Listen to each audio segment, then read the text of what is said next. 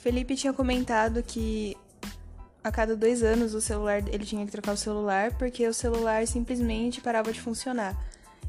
Creio que isso também é um, um jeito das empresas conseguirem um jeito das empresas conseguirem lucrar mais com esse tipo de tecnologia, porque ele já vem praticamente, o celular já vem praticamente para ser substituído, assim como fones de ouvido, assim como roupas, assim como a maioria dos produtos consumidos hoje em dia, seja ele eletroeletrônicos ou não, a maioria já vem para ser substituído.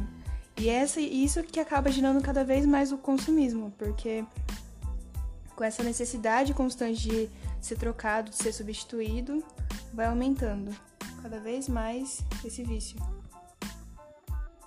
Outra experiência com eletroeletrônicos que eu tive, não com celulares, mas com acessórios de computadores, enfim, que eu comprei recentemente, há cerca de um ano, e eu venho percebendo algumas falhas que estão acontecendo.